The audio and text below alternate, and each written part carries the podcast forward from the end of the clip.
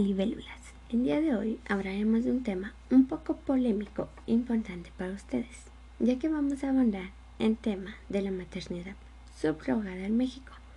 pues nos permitirán comprender la regulación expedida para legislar esta técnica de reproducción asistida, cuya problemática se expone en este nuevo capítulo de su programa favorito, Punto sin apante. Así que, comencemos. La semana pasada, la gestación subrogada cobró protagonismo al ponerse de nuevo este polémico asunto encima de la mesa de debate, ya que cuando hablamos de maternidad subrogada nos referimos a una mujer que acepta por acuerdo quedan embarazada con el objetivo de engendrar y dan a luz un niño que va a ser criado como hijo propio de una pareja. A pesar de los innumerables ataques de los que ha sido presa la denominada maternidad subrogada. Actualmente es uno de los métodos de reproducción asistida que se practica no solo en países en los que se encuentra legalizado su ejercicio, sino en los que se ha satanizado, han considerado que atenta contra la dignidad del ser humano y favorece en abandono, en tráfico y la venta de menores. Vamos a empezar con el concepto, por lo cual la vamos a entender como una situación que es mediada por un contrato de gestación, ya que ésta se efectúa a través de varias charlas médicas mediante la cual la mujer gesta en producto fecundado por un hombre y una mujer unidos en matrimonio. Esta práctica se debe de realizar sin ningún tipo de lucro para los padres subrogados y la mujer gestante. Con esto nos referimos que la mujer que ha prestado su vientre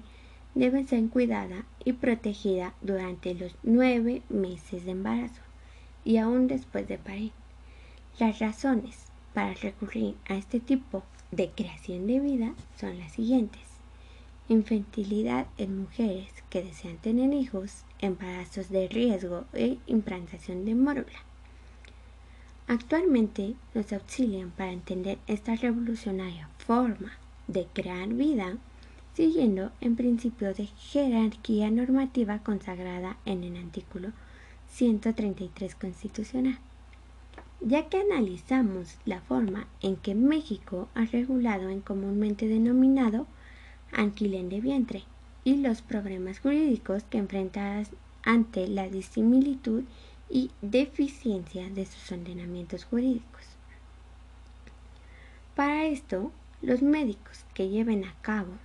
este tipo de prácticas deben de extender los certificados médicos que acrediten los supuestos correspondientes para que esto se lleve a cabo y deberán de llevar una serie de pasos que son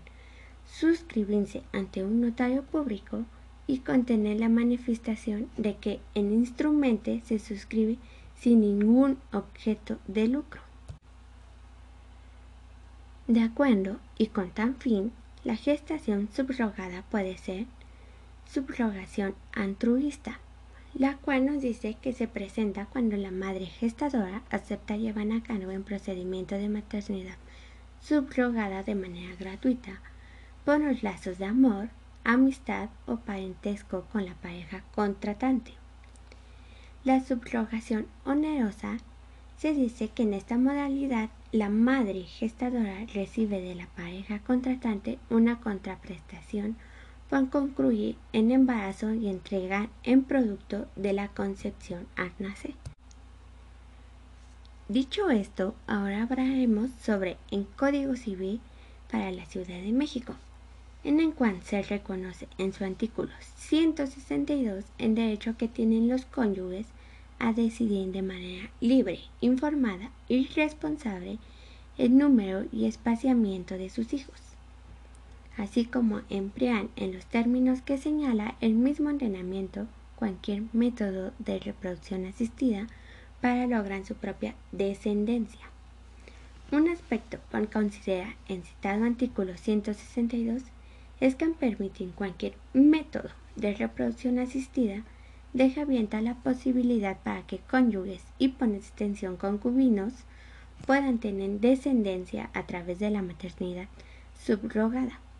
quedando prohibido este método para aquellas personas que viven solas y además no prevé la posibilidad de que un varón recurra a este tipo de técnica.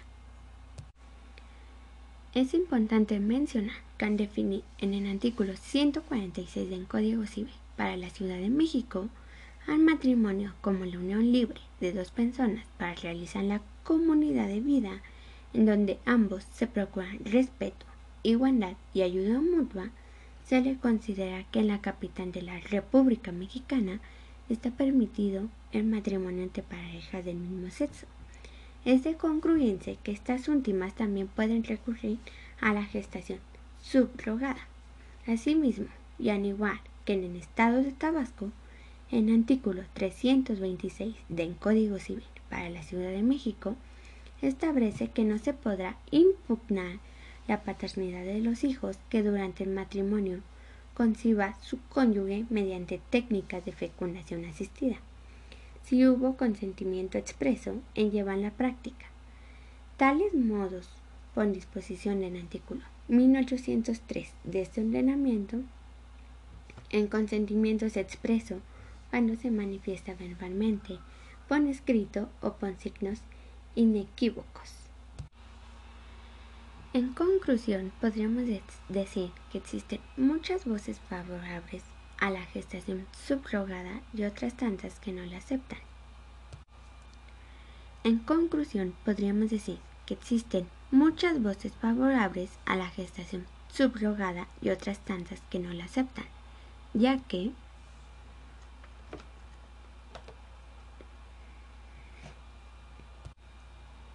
ya que México cuenta con un marco legislativo,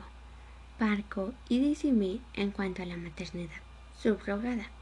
ya que no se puede acceder a ella sin el consentimiento de la pareja, pero se omite regular en acto jurídico para llevarla a cabo, a diferencia de las legislaciones que prohíben este método de reproducción asistida, tales como Querétaro y San Luis Potosí.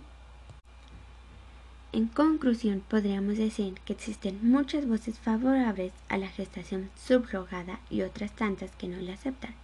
ya que un 87% de las personas en Latinoamérica están a favor de esta maternidad,